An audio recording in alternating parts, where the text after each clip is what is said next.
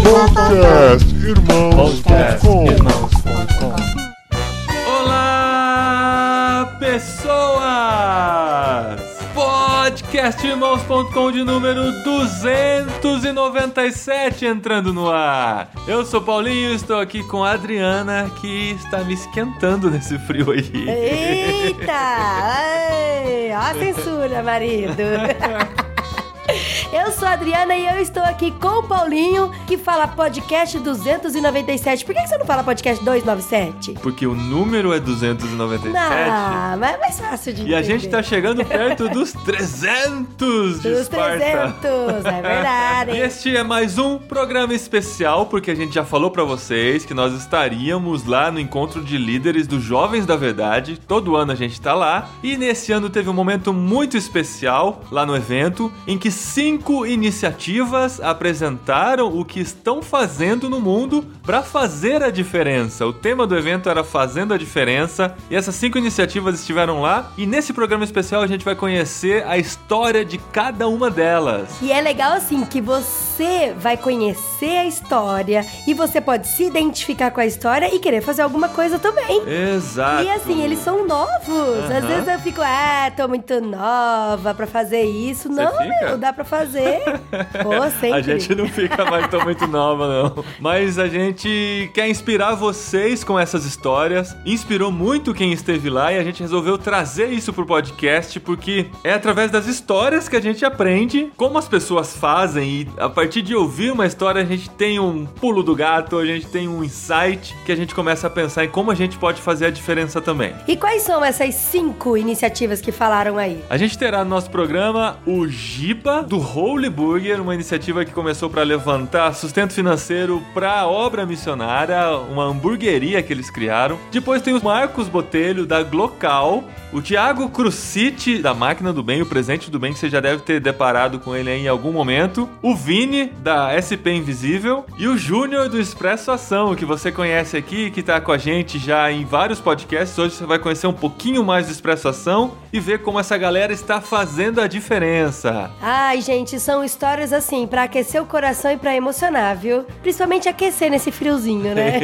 Isso. Tá bom? Então daqui a pouco, depois do Fica a Dica, você confere essas cinco iniciativas do Fazendo a Diferença dos Jovens da Verdade.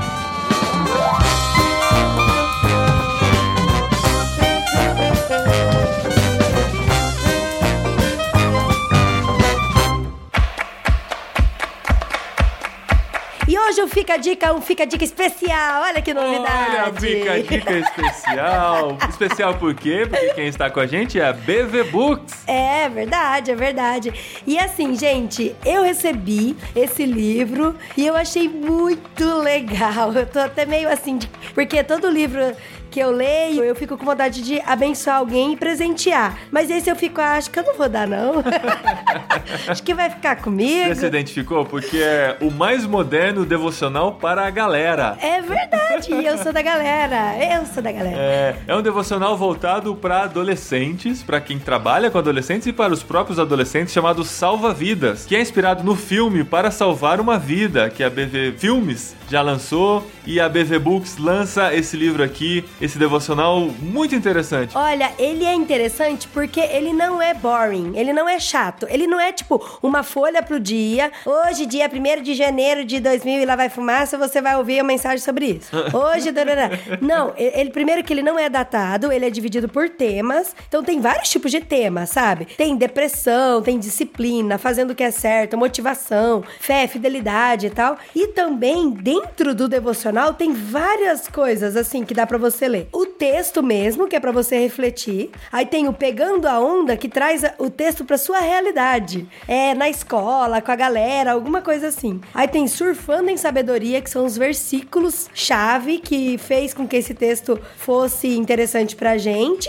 E aí tem um desafio que você vai abraçar esse desafio de acordo com o tema que tem aqui, que são algumas perguntas que falam pra você fazer. Que é o desafio salva-vidas. Isso, desafio salva-vida, que é quando Aham. você aceita a proposta de ser diferente a partir do texto que você leu. Que vai incorporar isso na sua vida. Então tem um desafio. Tem o Mergulhando no Entendimento, que são frases, né, de pensadores. É, é verdade, isso mesmo. São frases de pensador que tem a ver com o tema, ou até frase anônima. E é legal que isso dá pra você escrever, publicar no, no seu Facebook.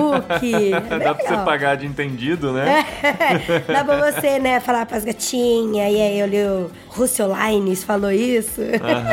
E é bem legal, assim. E aí tem o Remando no Barco da Vida. Dá pra você ver, assim, tem muitas coisas. Aham. E é tudo bem isso. interativo, né? Faz você pensar de várias formas diferentes no mesmo tema. E aí depois, no final, termina com uma oração que tem a ver com o tema também do devocional. Então, assim, todo o devocional tem todas essas áreas. Uhum. Você não fica com preguiça de ler, assim. Eu achei bem legal. Então você que trabalha com jovens e adolescentes, essa é mais uma ferramenta da BV Books, nossa parceira, nosso patrocinador, que é o devocional Salva Vidas, o mais moderno devocional pra galera. Mais de 50 tópicos para ajudar os jovens a crescer na fé e compartilhar o amor de Deus. O link tá aí no post, o banner tá aí no post e a gente pode compartilhar com você mais essa joia preciosa da BV Books. Fica a dica.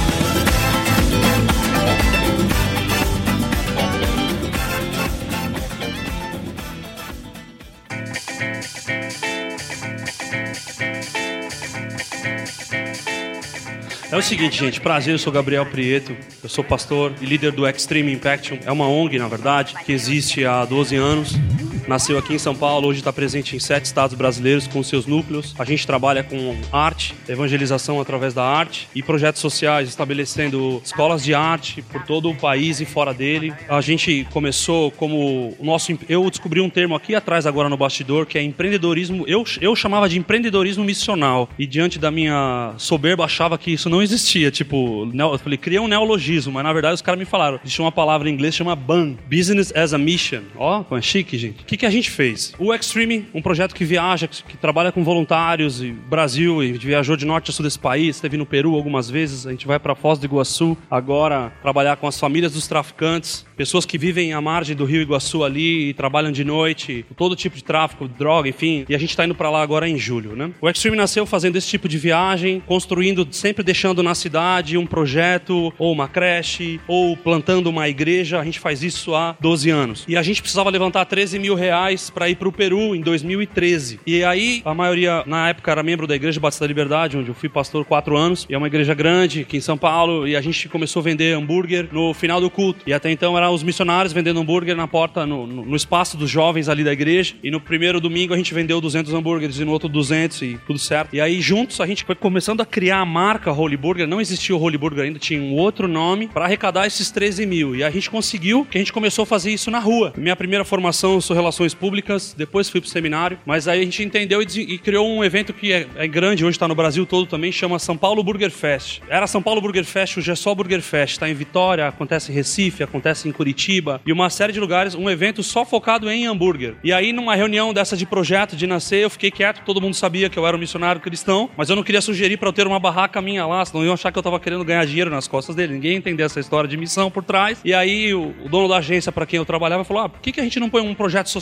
dentro? E esse pode ser você. E aí, no primeiro final de semana, a gente já foi como Holy Burger, a gente vendeu 600 hambúrgueres, no outro 600, no outro sábado, e no domingo 600 eu vendi 1.800 hambúrgueres, levantei os 13 mil reais para levar os missionários, era mil reais por missionário, por isso 13 mil não é um número profético. Ah. A gente levantou os 13 mil para irmos ao Peru, daí nasceu a história do Holy Burger. O Holy Burger hoje tem 32 funcionários, metade desses, um pouco mais da metade, uns 65% desses funcionários são cristãos. Desses 65%, que vai dar mais ou menos uns 20 pessoas, dessas 20 pessoas, 9 são missionárias. Pessoas que estão em São Paulo ou fazendo seminário ou trabalhando com missões urbanas, ali trabalham no Holy Burger, tem o seu horário de trabalho, dali é o ganha-pão dele também. Se você for lá, você vai ser atendido por alguém que é um cristão, na maioria deles, os garçons, são cristãos, trabalham na produção, gente na cozinha, pra te servir, é o ganha-pão dele ali, e ele é um missionário. Ele sai dali, tem o Pedro, por exemplo, é um garçom que ele trabalha junto com o Christian Skaters, que é uma outra associação, evangelismo através do skate. E é um cara que vai te atender ali no Holy Burger, ele tem o tempo dele, ele sai dali, é o ganha-pão, ele pode trabalhar e ele continua exercendo missões ali. A gente hoje, através do Holy Burger, além de ajudar no Extreme, que da onde nasceu essa viagem do Peru que a gente fez para arrecadar os, os 13 mil, né? Lá a gente foi ah, estabelecer uma escola de arte para deficientes físicos nesse projeto. E no Holy Burger você tem, toda quarta-feira nós temos um pequeno grupo com todos os funcionários, onde como tem dois pastores e mais tem, não falta gente na escala para pregar lá, então a gente senta todos os funcionários ali e toda quarta-feira quem tiver pelo centro lá um dia quiser comprovar, ver se não é a história da carochinha, a partir das 4, 4 e 15, que é a hora que sai o último cliente, a gente baixa as portas e é um tempo que a gente tem de conversar com os funcionários ali e no intuito não somente de melhorar a vida do cara, mas também obviamente ganhar, muitos ali nunca tinham ouvido falar de Jesus, tinham dois ateus, agora só temos um, graças a Deus.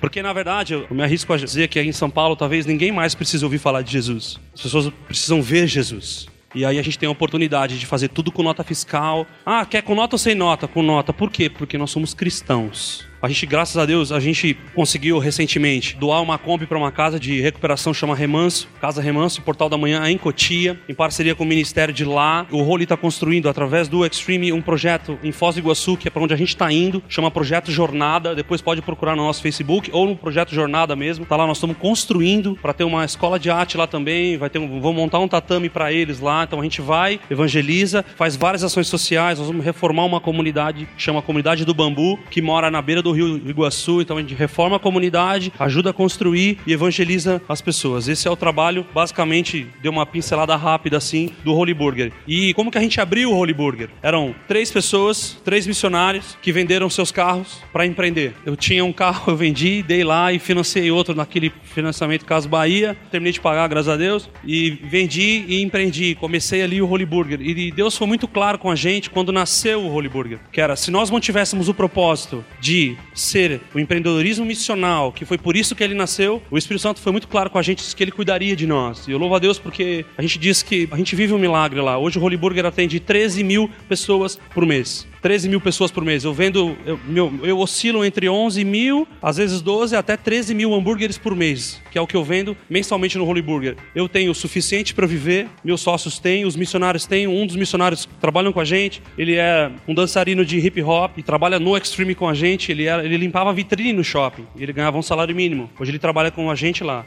e ele ganha uns quatro salários mínimos e continua sendo missionário. E a gente, obviamente, prestigia isso. É missionário, preciso ter uma viagem, tem não sei o quê, não tem nenhum problema. Coloca-se alguém no lugar, a gente entendeu que dessa forma a gente vai manifestar o reino. E uma outra coisa, a gente atende o centro de São Paulo, tem a maior população de gente de rua do Brasil. A gente atende todos os moradores de rua. No começo, os moradores de rua sentavam na mesma mesa que os clientes. Só que os clientes não entenderam isso. E aí a gente teve que adaptar um pouquinho. O que, que a gente faz agora? O morador de rua, os que moram ali na nossa rua, do Holy Burger, eles sentam querendo comer o hambúrguer, o que, que a gente faz? A gente leva eles para nossa cozinha de produção, que é atravessando a rua, e lá eles sentam. Então hoje a gente não tem mais um morador de rua chegando pedindo esmola ali ou pedindo comida, eles já sabem, eles já vão lá, já sentam. Então às vezes você vai no, no delivery, que é onde saem as nossas coisas, ele senta ali, e aí ele pega o hambúrguer, ele senta. Às vezes ele não quer comer hambúrguer, porque, enfim, quer comer, come a comida dos funcionários, e, e isso é o Holy Burger. Eu queria deixar uma frase, tô terminando de ler um livro de um cara que tô gostando, Antônio Carlos Costa disse uma coisa muito legal no Convulsão Protestante. Eu sei que alguns podem não gostar, enfim, mas tem uma frase que falou muito legal comigo.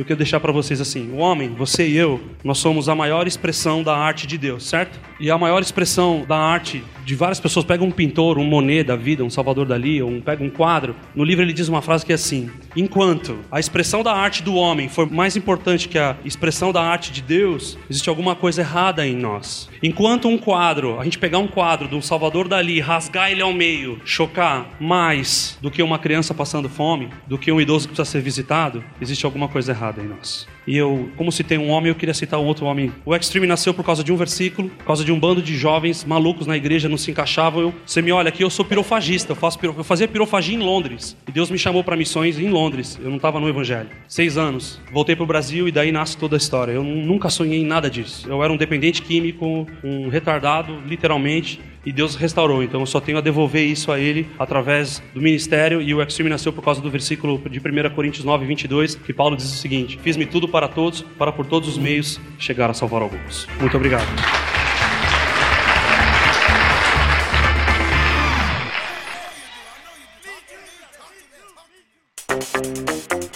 Queria falar um pouco da Glocal. Não é uma igreja, é um projeto, se for no molde crente, é um projeto evangelístico, ok? O projeto Glocal começou com um incômodo. Um incômodo que eu tinha na adolescência e juventude de não ter coragem de levar os meus amigos não crentes nas igrejas que eu ia. Eu tinha, por dois motivos. Às vezes porque eu ia passar vergonha, e às vezes assim, passava vergonha no sentido, ah, vai fazer um momento de oferta, isso aqui vai, vai constranger. A gente, eu tinha isso, assim, eu me sinto culpado por isso, mas eu tinha. E o segundo, porque às vezes eu tinha que traduzir o que o pastor estava falando. As pessoas não entendiam, as, as letras das músicas não tinham como entender. E porque também meus amigos de domingo eu não via. Eu via durante a semana na, na escola e, e, e outros lugares, mas de fim de semana era mais difícil levar um amigo para minha igreja. Então, esse incômodo e essa, esse constrangimento que eu tinha, né, fez eu pensar assim: olha, eu queria um local que eu pudesse levar os meus amigos e ter orgulho de falar: tá vendo? Isso aqui faz parte de mim. Isso aqui é uma, algo que eu tô trabalhando. Então, eu tinha esse sonho, e esse sonho, por muito tempo, ele, ele demorou para acontecer. Há quatro anos atrás, no Encontro de Líderes aqui, eu já estava me incomodando muito para começar o projeto Glocal. Só que eu sabia,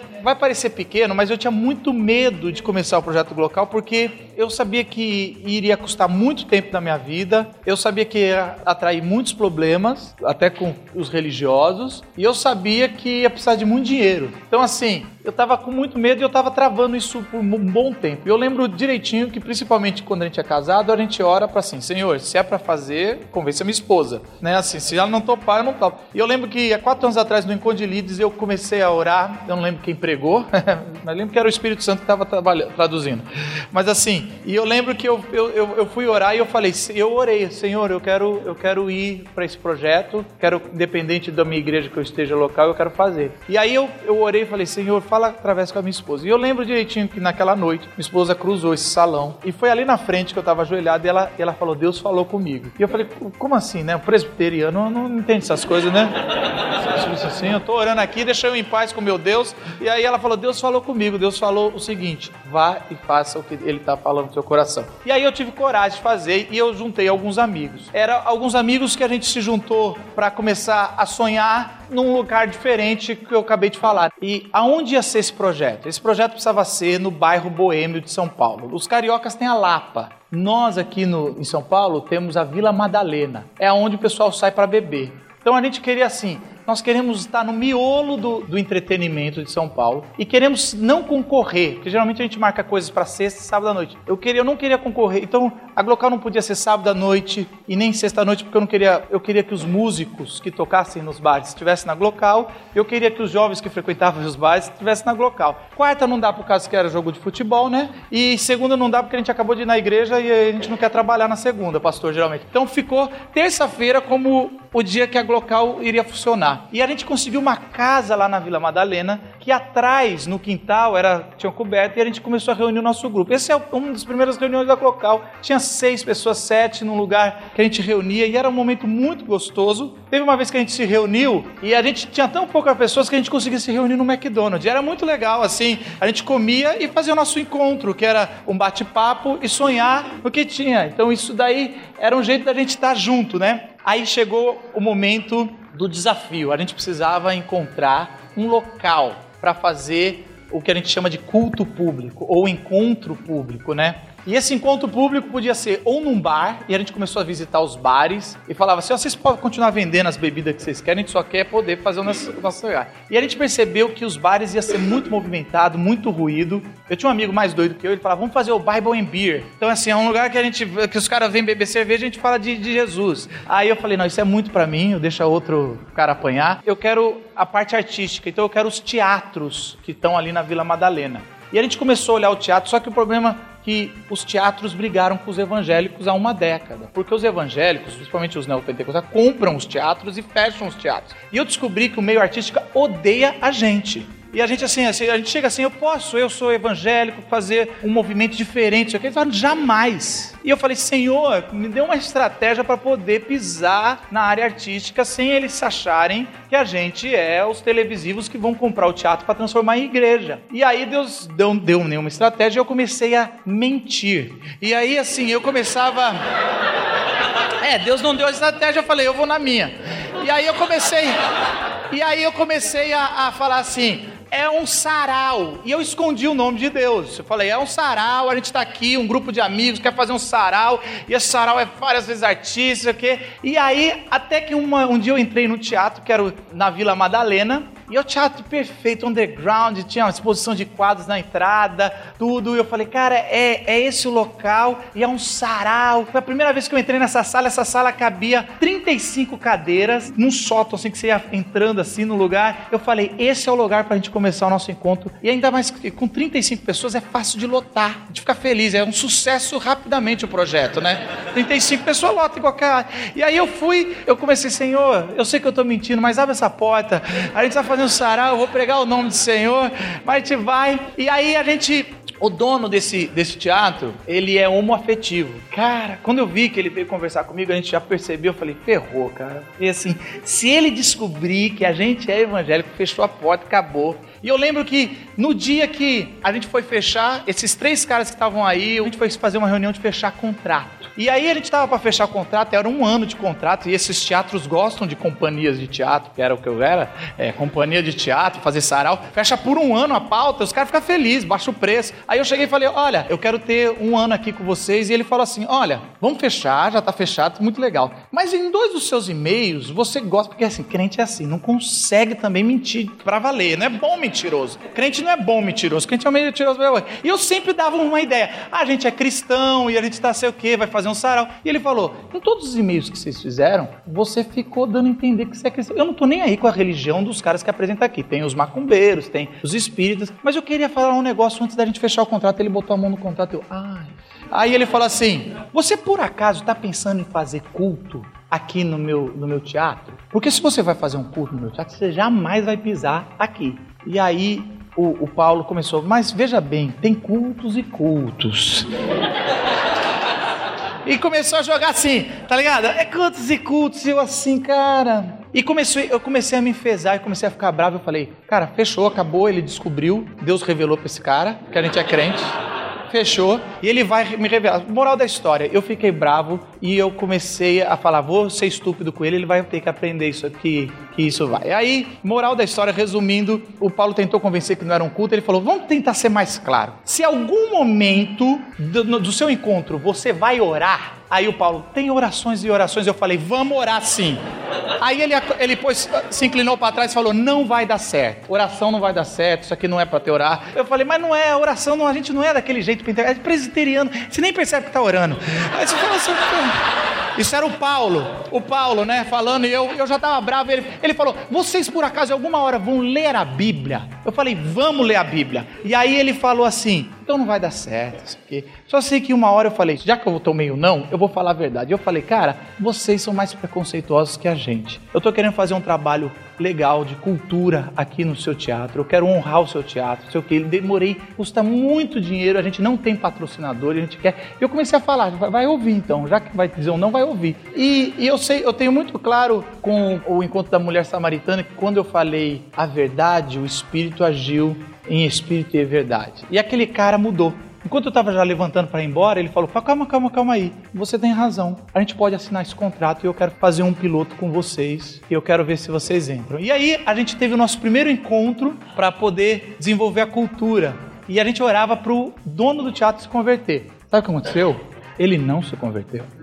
Mas o cara da iluminação, sim. O cara da iluminação foi impactado. E o cara da iluminação, depois a gente foi descobrir que ele era muito influente no teatro. E ele fazia tudo pra gente. E esse teatro tinha uma parte maior em cima de 100 lugares. A gente estava no 35. E começou a lotar o 35. Estava dando muito certo. A gente conseguia encher 35 pessoas no nosso projeto. E a gente tinha planejado que no final do ano a gente ia subir. E a gente subiu cinco meses antes. E demoramos uns seis meses para conseguir colocar 100 pessoas no teatro maior. Que já tinha que pagar mais e tudo mais. Eu estou acostumado com igreja, né? E aí teve um julho, que é férias da turma, e a gente fez uma série de quadros, onde a gente fazia um paralelo com o evangelho e quadros quadros que tinha tanta gente na porta que a gente teve que fazer duas sessões e as duas sessões lotaram a gente pôs 200 pessoas naquele teatro. Eu fiz duas sessões mudando na hora. Pode fazer duas sessões. Depois eu fui saber que não pode fazer isso em teatro, que você tem que pagar o dobro, porque não é igreja, que eu não alugo à noite, eu alugo a sessão. Eu falei, ah, é? Eu nem tinha dinheiro. Eu tô acostumado com a igreja. Teatro é outra coisa, não pode vender, faz nada. Moral da história, a gente ficou lá dois anos e a gente estava bem, estava bem sucedido, estava lotando todas as sessões e bacana. Um dia a Ibabe me chamou para ir assistir um preletor internacional num teatro perto do nosso Mas era o teatro chamado Vira da Lata. O teatro era lindo. Era uma das coisas maravilhosas. Eu entrei assim, eu nem prestei atenção no que o preletor internacional falou, mas eu, eu entrei e eu tinha aquela minha oração: Senhor, eu quero que a Glocal venha para cá. Isso era, era mais ou menos setembro. Eu falei: Eu quero que a Glocal pise aqui. Eu quero que esse seja o lugar. E eu fiz essa oração sincera e participei. Em dezembro, em dezembro a gente foi para lá. Em dezembro a gente foi para um dos teatros mais bonitos da região e melhores de São Paulo, que cabe 300 lugares. E um problema desse teatro é que eu tinha que levantar 75 mil reais por ano para estar tá lá. E eu não sei quem ia pagar a Glocal, mas até hoje eu não sei quem vai pagar, mas a gente está lá. A gente sabe que Deus tem levantado vários parceiros que têm feito esse, essa obra. Último clique para eu encerrar. Esse é o último passo que é nossa. A gente foi para o vão do MASP fazer um ato. Ato ato é melhor do que evangelismo, eu descobri isso. Porque ato a polícia não provoca, porque daí você está fazendo censura no ato político. Só que o nosso ato era mais favor por amor. E a gente falou de Jesus. Então lá, a gente, quando a gente viu que a gente podia mover, é o último passo da Glocal, da gente sair do teatro. Mal eu entrei, estou feliz, eu já estou querendo sair e utilizar todo esse poder. 20% de quem está no teatro não é evangélico. Temos espíritas, homoafetivos, temos budistas e pessoas que estão lá. Eu dou metade do tempo em cima do palco para não crente poder falar e a curadoria especial. Então a gente teve três séries, por exemplo, essas últimas séries. De moda, vieram pessoas da moda falar e eu, a gente faz um paralelo com a espiritualidade de Jesus. Vieram de gente da política, falar de Marx, falar de Adam Smith e a gente faz um paralelo. Vieram gente de HQ falar e a gente fez um paralelo. Aonde a gente vai parar? Não sei. Eu acho que a gente tem que vazar o teatro. O teatro agora se tornou quase o, o nosso ídolo. A gente não é que é isso. Então, o projeto é esse da Glocal, onde eu encontrei um lugar onde eu posso levar os meus amigos para falar de Jesus e eles se sentem bem. E eu falo, ó, oh, é, a gente faz parte disso. Obrigado.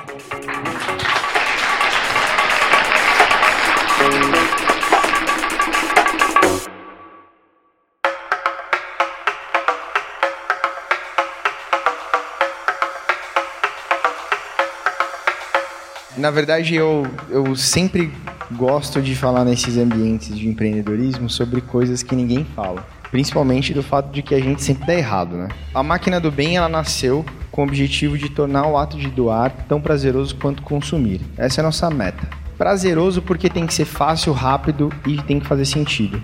Quando a gente montou a, a máquina do bem, a gente tinha uma ideia. A ideia era fazer o aniversário do bem, que era uma pessoa faz aniversário todos os anos e aí, em vez dela pedir presente para ela, ela manda os seus presentes para uma organização e ela convida seus amigos para ter um ato de doação. Ou seja, a gente não fica enchendo o saco dela para ela doar e ela doar o dinheiro e ela também não fica enchendo o saco dos amigos dela para doar dinheiro, uma vez que eles já dariam um presente para ela de aniversário. Quando a gente pensou nisso, a gente criou uma baita, um baita planejamento que eu não eu nem. Eu vou começar a andar com ele, que é uma folha de sulfite que a gente rabiscou. A ideia era, bom, a gente vai se sustentar só com isso. E aí, eu e meu sócio, Dudu, a gente praticamente. Praticamente não, a gente pediu demissão de onde a gente trabalhava e meteu as caras nisso. O problema é que no terceiro mês a grana começou a ficar curta, porque a gente tinha colocado a grana no nosso bolso. Basicamente, a gente se lascou na primeira vez. A gente começou a fazer o seguinte: falou, bom, a gente vai fazer o quê? Aí tinha uma organização chamada Visão Mundial, que ela tinha uma demanda de um projeto para desenvolver uma plataforma de mulheres.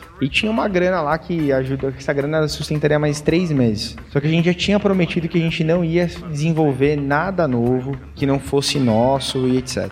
Aí a gente já tava lá dando errado, né? Então a gente não tinha escolha, porque uma coisa é você escolher, outra coisa é você não poder escolher. A gente acabou fazendo essa plataforma. Ela deu certo, foi legal e tal. Aí passou três meses, que era onde o dinheiro dava certo a gente pegou e falou assim: bom, e agora? Quebramos de novo, porque a gente não tinha dinheiro para fazer. E a gente falou: bom, vamos fechar esse negócio e vamos parar. E a gente errou o time de Deus, sei lá, Deus não tá com a gente. Até que a gente falou: bom, o que a gente sabe fazer? Ah, a gente sabe fazer comunicação. E a gente falou: bom, vamos vender comunicação. Vamos montar uma agência de publicidade focada em ONG. Obviamente que ia dar errado, né? Porque ONG não tem dinheiro para pagar a gente de publicidade. Logo, a gente já montou um negócio para um tipo de cliente que não tem como pagar. Que geralmente é o voluntário, o tio do avô e etc. que faz isso daí. Bom, resumo da história: a gente voltou para a igreja e uma igreja acabou contratando a gente para fazer a comunicação. E isso dando um fôlego pra gente. E a Visão Mundial contratou a gente de novo porque a gente tinha feito um bom serviço, tinha dado um bom resultado e o aniversário do bem andando, né? Em paralelo, porque ele era bom, só que ele não sustentava a gente. E aí a gente chegou à conclusão de que nós estávamos lascado e lascado mesmo, porque a gente não ia, não ia poder viver dentro disso. E como é que a gente ia fazer isso? Que a gente já tinha saído do nosso emprego, do nosso trabalho e falado, pô, a gente vai fazer algo que faça sentido para nós e para os outros. Porque a gente realmente queria e a gente realmente está comprometido com essa ideia de transformar o ato de doar em algo prazeroso porque é chato. Eu não sei aqui quem é de São Paulo, Rio de Janeiro, mas não tem coisa mais insuportável do mundo do que aqueles caras de colete saindo do metrô e os caras ficam enchendo seu saco pra você. Ô, oh, doa aí, velho. Ô, oh, não sei o que. Ô, oh, não sei o que. Meu, é um saco isso, entendeu? Pô, parece que assim, você tem que doar de qualquer jeito porque você.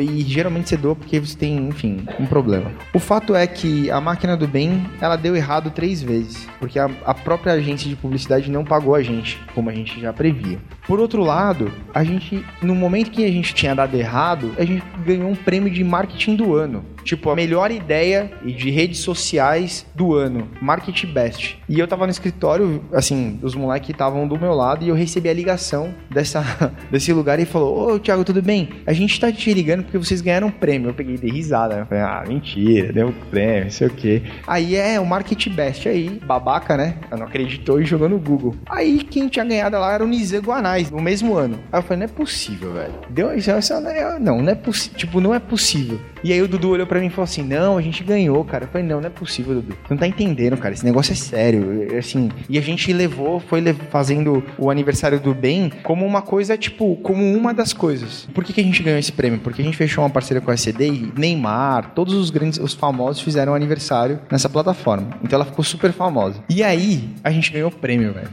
e aí eu não levei a sério. E eu cheguei lá no lugar, eu não tinha um blazer, eu tive que voltar pra minha casa para pegar um blazer para entrar, porque tinha um blazer. E eu achava até o final que era uma brincadeira. Resumo da história é o seguinte: a gente deu errado três vezes. E quando a gente achou que deu certo, porque a gente tinha ganhado o prêmio, Dudu chegou para mim e falou assim: Meu, a gente precisa contratar mais uma pessoa. E a gente de novo não tinha dinheiro. Aí eu falei assim: Eu juro pra vocês que eu falei, ó, oh, na boa, eu não quero mais negócio. Puta trampo. Assim, a gente tá ajudando os outros, mas a gente tá se lascando. Eu preciso ganhar dinheiro. Cara, sou casado. Minha mulher vai querer ter filho. Vou ter que comprar apartamento. Padrão, né? Bom, resumo da história: aparece uma oportunidade da gente fazer um negócio com a visão mundial no mundo inteiro, assim. E aí ferrou porque a gente não, eu não falo inglês perfeitamente. Então como é que eu vou fazer negócio com uma organização que está em 90 países e eu não falo inglês? E aí a gente falou, meu, sabe de uma coisa? É tão improvável, é tão impossível tudo que a gente está vivendo que vamos fazer, meu. E metemos as caras nisso. E aí a gente fez, a Máquina do Bem hoje, ela faz parte dessa, dessa organização que atua em 90 países. A nossa plataforma Aniversário do Bem, a gente criou Presente do Bem, que era uma outra plataforma, porque em espanhol era melhor, e a gente lançou em 14 países. E é um mega sucesso a gente realmente não ganhou dinheiro, mas a gente não passou fome. E quando o Botelho falou sobre a ideia de que Deus cuida da gente, eu acho que Deus cuida mesmo. E foi quando eu fiz uma oração que marcou minha vida, assim. Tô falando meio crente porque até foi bom, porque eu fiquei lembrando desses dos meus momentos místicos durante o empreender. Eu já tinha empreendido uma vez e tinha dado errado, mas errado mesmo, assim, tipo, eu perdi muita grana.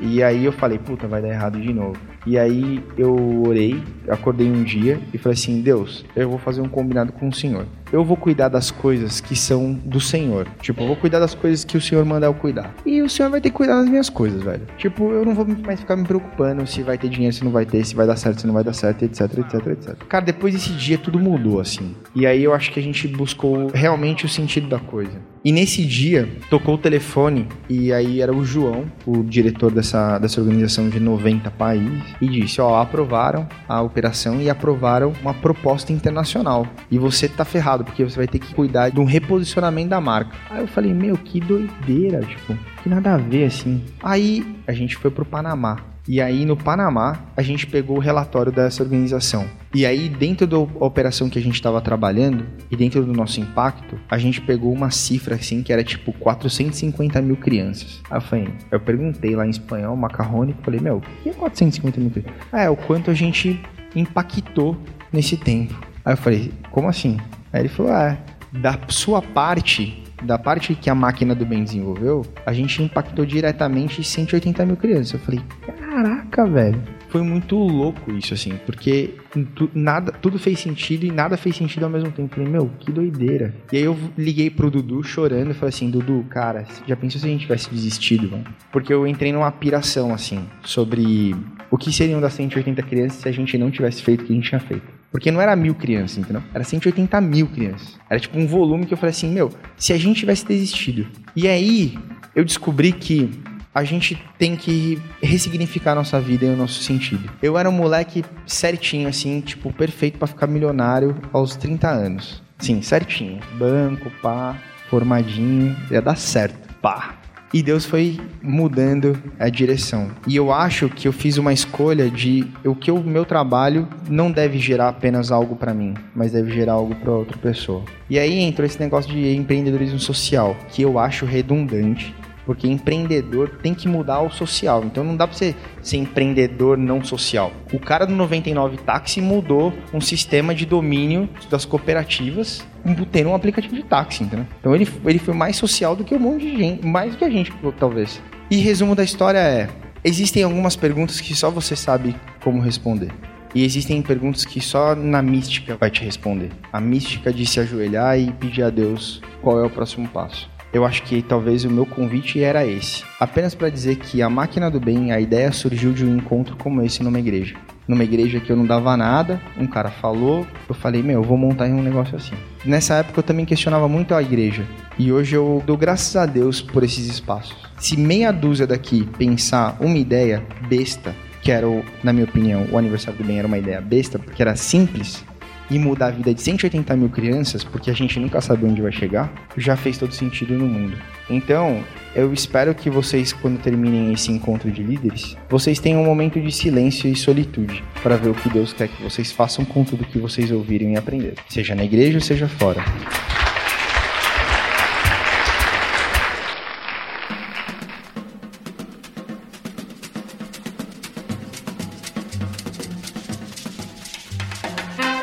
Tudo bem, pessoal? Então, eu sempre curti assim contar história. Desde de criança, é... acontecia uma coisa aqui, eu ia fofocar ali, falava pra minha mãe. E ouvia também muita história, seja em desenho, seja em amigo, é... sempre ouvindo e contando o que eu ouvia, seja numa piada. Só que eu nunca percebi isso. Era natural, assim. Você ia crescendo, o que você mais gostava era as matérias de literatura, de história, de português. Mas mesmo assim eu queria fazer engenharia. Tipo, até que lá para 2000 e foi 2012, 2013 que o Chorão morreu. Fiz um texto lá na, na- em redação lá, que é, falando da morte dele. Aí a professora falou: "Nossa, você vai ser um jornalista e não sei o quê, e você tem que contar histórias". Aí eu falei: "Pô, é isso, pode crer". Minha mãe ficou brava. No vestibular ali eu mudei na hora de engenharia para jornalismo, mas foi lá que eu percebi que eu gosto disso, de que eu sempre fiz e que eu gosto. E hoje eu trabalho na máquina do bem, lá do Thiago, que eu faço, eu conto histórias das crianças da visão mundial. Num púlpito você conta a história da cruz. Tive um, um passado meio negro aí que eu contei a história dos famosos na Record. Eu trabalhava com o Edir Macedo. E no SP Invisível eu conto histórias de moradores de rua. E a gente conta histórias para humanizar o olhar das pessoas. Para as pessoas perceberem que elas são iguais. A gente pega a pessoa que está na rua porque é o mais excluído, assim, eu acho que de São Paulo. E o SP Invisível começou nesse período aí que eu descobri que eu queria jornalismo, que eu descobri que eu gosto de contar histórias. Foi num evento da IBAB, que o pastor Joab ele fez um evento para os adolescentes, uns adolescentes de, de classe média, que ele via que o, Instagram deles era tudo meio fake, tinha muito gatinho, cachorrinho, muita selfie, viagem, e nada era de verdade. E aí ele falou: vamos mostrar a cidade como ela é mesmo, uma cidade invisível. E aí saiu os adolescentes tirando foto de buraco no chão, lixo no chão, favela, prostituição. E dessas fotos apareceu muita pessoa dormindo na rua. E eles chamaram esse dia de SP Invisível. Foi só um evento. E aí, qual foi a, a- a sacada, assim, que, que fez eu tocar esse projeto pra frente? Eu falei, invisível não é o cara ali, né? Tá deitado no chão, jogado. Invisível é a história dele. A gente não sabe por que ele foi parar pra lá. A gente não sabe o que, que ele tá fazendo na rua, se é pai, se é a mãe de alguém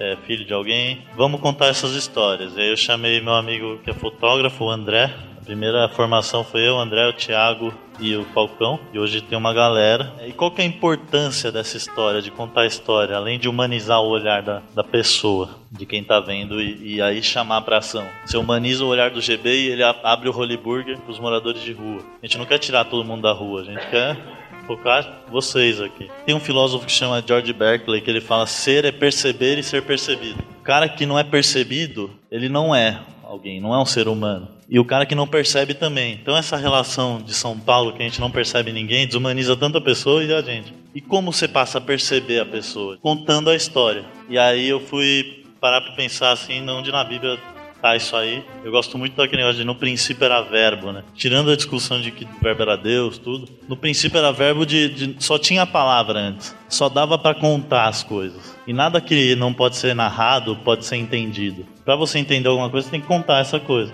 Por isso que não consegue entender nossa experiência que a gente teve com Deus. Porque não faz sentido, a gente não consegue contar isso. Por isso também a gente não consegue contar e a história vem com essa importância também de encarnar a pobreza. A gente trata a pobreza muito como um conceito. E a gente, ao contar a história de uma pessoa, a gente fala: não, a pobreza não é um conceito. A pobreza é o João, que é pai, é- veio do Nordeste e veio parar na rua. A pobreza é a Maria, que é mãe, veio parar na Cracolândia e não sei o quê. E aí você passa, contando essas histórias, a tornar um- uma solução mais física, assim, mais palpável e também menos generalizada. Você passa a ver que cada pessoa é única, cada pessoa tem um problema que precisa de uma solução. Você não vai dar uma solução geral assim para solucionar a pobreza. Você vai dar a solução de cada um. Ela tá grávida, ela precisa de outra coisa que é o cara que tá dependente das drogas. E essa eu acho que é a importância da história e que eu fui descobrindo assim na, na caminhada da SP Invisível.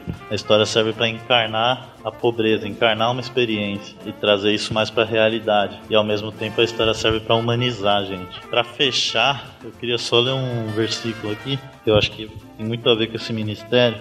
É Provérbios que ele fala que é pra gente falar por quem não tem voz, ser um juiz justo e também sempre falar pelos invisíveis. Não lembro qual a referência, mas eu acho que isso tem muito a ver com essa caminhada. E que sempre deixar isso claro, que invisível não é a pessoa, é a história dela, é o- a essência dela. assim. E é isso que a gente quer mostrar no, no SP Invisível.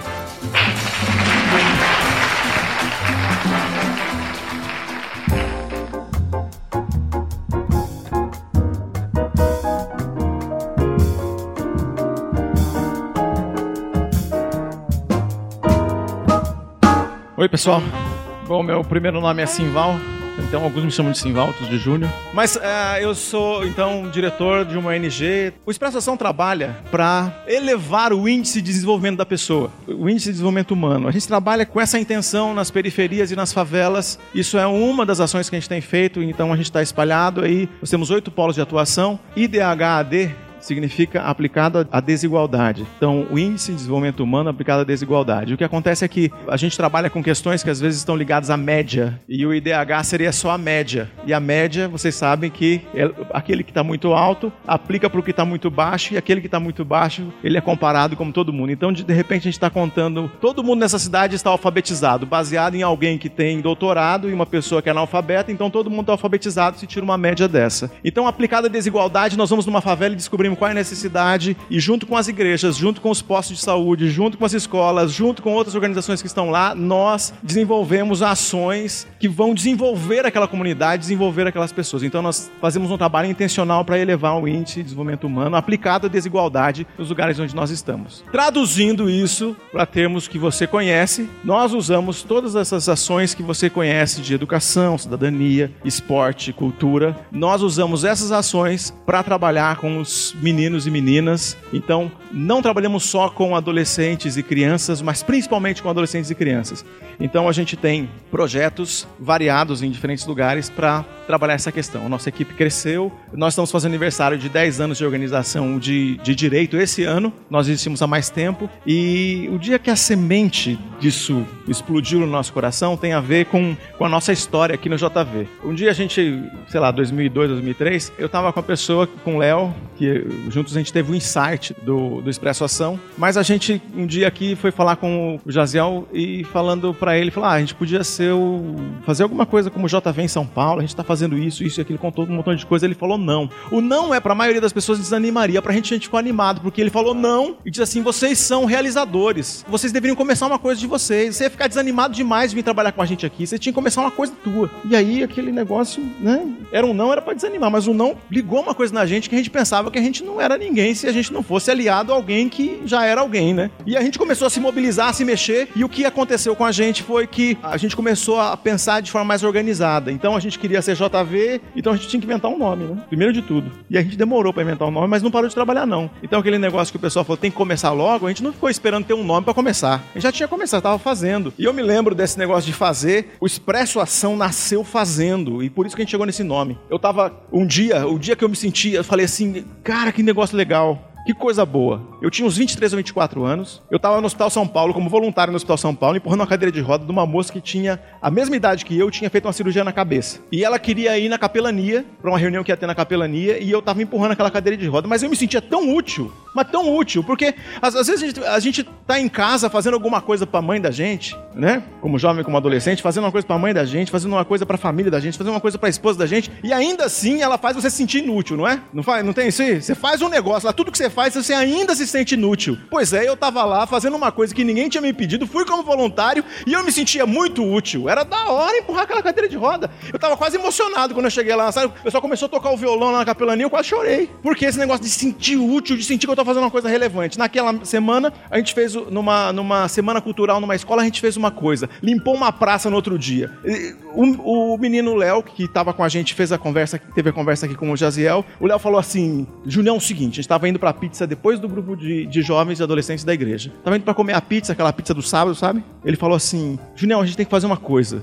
A gente tem que criar alguma coisa que todo mundo que ouvir vai querer fazer parte. E todo mundo que faz parte vai ter orgulho de fazer. E eu fiquei. Tem que ser assim, desse negócio que a gente fez essa semana aí. Olha só que quanta coisa legal. E eu fui lá, a gente comeu a pizza. Na hora que ele foi embora, eu fiquei pensando naquilo, não consegui dormir, escrevi. Comecei a escrever. E muito do que eu escrevi é o que o Expresso Ação é hoje. E muito do que a gente faz hoje. Então a gente tem feito bastante coisa, tem impactado muita gente. Nossa equipe tem 37 pessoas hoje e diminuindo. A gente estava acostumado só a contratar, né? Aí veio a crise, agora só começa a diminuir, né? Chega a hora de diminuir. Tem 37 pessoas diminuindo, infelizmente, por causa da crise. Mas a gente tem mais de 500 beneficiários contínuos, a gente tem 212 voluntários que trabalham no mínimo 4 horas por semana com a gente. A gente tem a nossa operação Expresso Riso, eu falei para aqueles que estavam na oficina aqui agora há pouco. A nossa operação Expresso Riso chegou para 35 mil pessoas só através do projeto Em Busca do Riso Perdido, que trabalha em hospital. Nós temos uma atuação em 12 hospitais, em São Paulo e na região de Ribeirão Preto. E tudo isso é, começou porque um dia a gente sentiu útil sendo voluntário.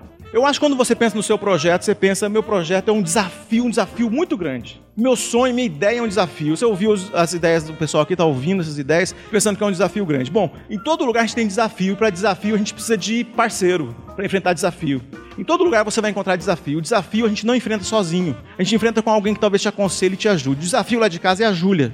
A Júlia é minha filha, ela é o nosso desafio lá de casa. Ela é a pessoa que mais me desafia na minha vida. A Júlia é deficiente, deficiente intelectual, e ela é desafiadora. Ela fala desaforo para mim que mais ninguém nesse mundo fala. É, teve um dia que alguém veio, que ela começou a brigar comigo, discutir comigo. Eu falei assim, Juju, sabe de uma coisa? Eu não sei nem porque eu te dizer isso. Mas se qualquer pessoa nesse mundo me dizer o que está me dizendo, eu parto a cara dessa pessoa no mesmo instante. E ela falou: E por que, que você não bate em mim então, papai? Só porque eu te amo. E foi lá, abracei ela, ela se derreteu na hora, começou a chorar. Um desafio, né? Porque aquela pessoa que você quer bater, você abraça, né? É diferente, diferente de tudo, de tudo. Desafio grande. Mas a Juju, ela adora perfume gente perfumada. A gente passou muita vergonha com ela, porque tem bastante gente que não é perfumada, né? Então a Juju já, então a gente agora ela aprendeu, ela aprendeu que se a pessoa não tiver perfumada não fala nada, não chega perto nem fala nada. Então ela é capaz de elogiar um estranho, uma estranha, assim, que passou por ela, tá perfumada, ela elogia, ela elogia. Então ela gosta demais de perfume. Eu tudo isso estou dizendo para vocês porque em 2 Coríntios capítulo 2, versículo 15, diz o seguinte, que a gente tem que espalhar o bom perfume de Cristo. Na verdade, lá, fazendo uma, uma interpretação e um resumo livre aqui por causa do tempo, diz assim, aqueles, esses, nós aqui, somos cheiro de vida para os que são de vida e de morte para os que são de morte. Paulo está fazendo uma referência assim. Todo o Império Romano conhecia as histórias das legiões. As histórias das legiões romanas eram conhecidas pelo Império, eram revividas na arena, eram contadas nas todos os meios de comunicação. Lá tinha o cara que vinha e gritava o que, que é a, a conquista daquela legião. Então o Império inteiro conhecia as conquistas das legiões. As legiões de vez em quando estavam voltando para sua cidade. Quando estavam voltando para sua cidade era uma coluna de 5 mil, 10 mil homens que quando eles estavam voltando para casa, a marcha deles de volta para casa era o dobro da, da rapidez do que seria a marcha normal. Eles marchavam 50 km por dia. Você já imaginou o que é isso? Eles chegavam a fazer isso, uma legião voltando para casa. E aí eles marchavam. Então, quando eles estavam chegando perto da cidade, todo mundo conhecia a batida do, do tambor que lá na frente marcando a marcha. E os caras correndo porque estão voltando para casa. 5 mil, 10 mil homens voltando para casa. Aquele negócio, né? Aquela loucura. E aqueles caras, a ansiedade desses caras chegar em casa porque ele vai comer comida de casa finalmente, dormir numa cama. Ele vai encontrar a esposa. Campanha de 5 anos, de 10 anos. Teve legionário que passou 20 anos longe de casa. Ele tá voltando para casa. Tem o espólio de guerra, tem terra que ele conquistou no, no extremo do império. Tem vou ver meu filho. Tem tudo um negócio assim de voltar para casa. Na frente da legião, vai um caldeirão lá queimando incenso, incenso queimando. O pessoal da legião marchando atrás, assim, defumado, né? Ali na, na maresia, né? E aí a galera marchando lá e aquele cheiro vindo. Esse cheiro é cheiro de vida, para os que são de vida. É isso que Paulo está falando. Só que no meio daquela, daquela coluna marchando e indo lá à força estão os conquistados. Os soldados das outras etnias ou das outros povos que foram conquistados que vão lutar na arena as pessoas que foram conquistadas e gente que vai ser vendido como escravo. Então é cheiro de morte. Aquilo que é cheiro de vida para alguns também é cheiro de morte. Então a gente que anda por aí espalhando vida, perfumando o mundo, na verdade, a gente também é um cheiro de morte. Porque a gente é cheiro de vida para os que são de vida. E o cheiro de morte porque a gente está mostrando qual é, qual é a condenação, muitas vezes, do poder público omisso e desse monte de gente que às vezes se omite diante de situações que não deveria alimentando somente o sistema capitalista nesse modelo onde eu tenho que consumir, ganhar mais só para consumir e não para transformar a vida de pessoas. Então, a gente anda por aí espalhando o bom perfume de Cristo, levando o cheiro de vida para quem é de vida. O que faz uma menina que nem a Juju andar com a gente, vendo as coisas que a gente faz. As meninas do projeto e os meninos do projeto não cheiram tão bem, mas ela ama esses meninos e ela não sobra um brinquedo lá em casa sem que ela presenteie essas crianças, uma roupa que ela não usa sem que lhe presenteie essas meninas. Ela descobriu um jeito de entregar a fragrância. Eu ouvi da diretora do Hospital Beneficência Portuguesa, quando nós lançamos um livro de fotografia do Expresso Riso na FENAC, lá em Ribeirão Preto, ela disse assim: Quando o Expresso Riso chega no hospital, o cheiro de morte vai embora e chega o cheiro de vida. Então espalhe você também o cheiro de vida isso é possível através de ações motivadas pelo amor que a gente tem por Cristo.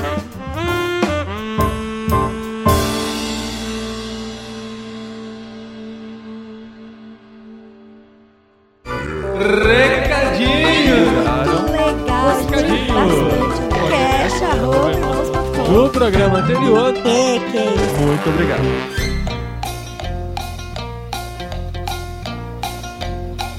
Recadinhos, esposinha! Re... brrr, Caradinhos, esposinhos. Que isso? É, que eu tô com frio. Ah, a Friaca chegou com tudo, mas mais um programa bem especial, diferente do nosso estilo, né? Em que pessoas falaram aí por 10 minutos cada uma, mas mesmo assim foi bem interessante, né? É legal ouvir histórias também, né? É legal como eles organizaram as suas histórias e como apresentaram. Com certeza foi muito inspirador, a gente agradece muito o pessoal do Jovens da Verdade, do evento lá do Encontro de Líderes, que a gente é parceiro, então mais um programa especial pra você e com bastante conteúdo, bastante coisa pra você pensar, compartilhar e mandar pra todos os amigos. Comenta, comenta, comenta. Aproveita e comenta aí o que você achou, as iniciativas, se você já conhecia alguma delas ou não, Aham. e se você se identificou, se você quer fazer alguma coisa também, né? É, Se compartilha. você quer fazer a diferença, né? O- o- verdade, os nossos comentários pode ser um lugar pra você compartilhar ideias também, a gente pensar junto nelas. Pode ser um espaço pra isso, um fórum pra gente conversar sobre pessoas que estão fazendo a diferença. Tenho certeza que tem muita gente ouvindo o programa, muita gente que ouve o podcast que está fazendo a diferença e pode compartilhar isso com a gente também. E esse foi o programa 297, isso significa que estamos a dois programas do número 300. É, estou a dois programas, né? E será que a gente vai conseguir a participação de 300 pessoas? Mas nem, nem se tiver, não vou pôr, não. Porque nós vamos fazer um programa muito especial. A gente quer que você participe através de Você, mensagem de voz. Você. Você, querido ouvinte desse Gente, podcast. olha só, todo mundo tem WhatsApp aqui. Quem não tem WhatsApp, levanta a mão. Aí, É. tá vendo? Ninguém levantou a mão. Então você coloca o nosso número de WhatsApp aí, manda mensagem de voz. Todo mundo também sabe mandar mensagem de voz. Que- até quanto tempo, esposo? Um minuto é o limite que a gente pensa, mas se você achar que a história é muito interessante, um minuto e meio você pode até extrapolar até um minuto e meio. Mas o mais importante é que você mande uma mensagem animada, né? Tenta não fazer perto das outras pessoas ou no trabalho, Ah, que você vai ter que falar baixinho. Você tem que falar animado igual a gente fala aqui, porque se a gente fala mole assim, ó, você fica com sono de ouvir a nossa voz, tá? Aí, então, sabe, esse tipo de coisa vai deixando cansativo. Fala assim, é, porque o que eu aprendi com irmãos.com. Ah, deixa eu ver, eu aprendi muita coisa com irmãos.com. Não, assim não. Tem que não. ser animadão. É. Tem que ser interessante, igual as pessoas aqui contaram suas histórias. Pra você contar o que você aprendeu ouvindo podcastirmãos.com nesses 290 e tantos programas que a gente já tem no ar, tá bom? Ah, e procura lugar silencioso pra gravar. Procura não gravar no meio do barulho, às vezes é difícil da gente tirar o ruído. E áudio com ruído a gente tem dificuldade de ouvir também, se a gente tá num lugar com ruído, né? Então a gente sempre procura e preza pela qualidade por aqui. O número do nosso WhatsApp é DDD 19 99731 9223. 99731 9223. Uma hora vocês vão decorar esse número. Adiciona lá, manda sua mensagem de voz e entra também na nossa lista de transmissão para receber as novidades do site, os podcasts, tudo que tá rolando de novidade por aqui. Mas não fica com preguiça, não. Manda, manda agora, manda agora. E está chegando mais um evento, o Encontro Cepal para líderes da nova geração, ou o Mini Encontro Cepal, como a Adri gosta de dizer. É. O tema é o mesmo do Big Encontro Cepal que teve em Águas de Lindóia, integrando as gerações, só que é voltado para nova geração. Só que ele já está chegando. É, gente, já é agora sexta, sábado, É. dia 17 e 18 de junho de Esse 2016. Próximo fim de semana, se você ainda não se inscreveu, dá tempo. Se você fizer um grupo de 5 pessoas, sai 32 reais por pessoa. A gente vai ter o Projeto Sola tocando no sábado à noite. A gente vai ter a Banda Cross tocando na abertura da sexta noite. A gente vai ter o André Fontana, o Thiago Mates, eu vou dar seminário, o Juan vai dar seminário, o Pedro Dulce do movimento Mosaico estará aqui com a gente também, vai falar sobre ideologia de gênero. Cara, vai ser Eita, muito, eita assunto, eita muito assunto. legal. Participe com a gente, é um fim de semana especial aqui na nossa igreja, na Ibaviva, em Vinhedo. A gente tá perto de tudo aqui, bem localizado. Se precisar de hospedagem, fala com a gente, a gente dá um jeito. E não deixe de vir por questões financeiras, fala com a gente, escreve, entre em contato com a gente. A gente quer reunir uma galera aqui realmente pra gente pensar junto sobre a nova geração, sobre como liderar essa geração que está chegando e como liderar os mais velhos também, né? A gente- Ah, é, é verdade, verdade. o, o desafio é como integrar essas gerações na liderança dentro da igreja. E aonde eu tenho mais informações? No site da Cepal, cepal.org.br, ou clica no banner que está em todas as páginas no topo de irmãos.com até o dia do evento, ele vai estar lá, depois nem precisa mais estar mesmo, né? Já passou. Se você não ouviu a tempo, depois, blau, ó, depois, não, não vem querer ir no evento, não, É. porque se já passou, passou. Não vamos fazer transmissão ao vivo, porque a gente, o objetivo desse evento é a gente reunir a galera para pensar junto sobre liderança, tá bom? Inscreva-se, a gente quer ver vocês aqui, vocês vão ser recebidos na nossa casa, né, na nossa igreja, pra gente poder fazer esse maravilhoso evento de liderança. Então é isso, galera. Não se esqueça de conhecer mais sobre este evento e de mandar a sua mensagem de voz para nós. E de comentar os programas, galera. A gente Ah, quer ver os sempre, seus comentários. isso sempre. Tô, tô reforçando aqui, a gente quer ver os seus comentários. Ajude a compartilhar os nossos podcasts. Se você sabe de pessoas que têm iniciativas parecidas com essa, se você sabe de gente que está pensando em fazer a diferença, está começando a fazer a diferença, esse programa vai ser muito inspirador. Ajude a compartilhar. E obrigado a todos que expressaram o seu conhecimento sobre o futebol do Romário no último programa. Ah, verdade, joga muito.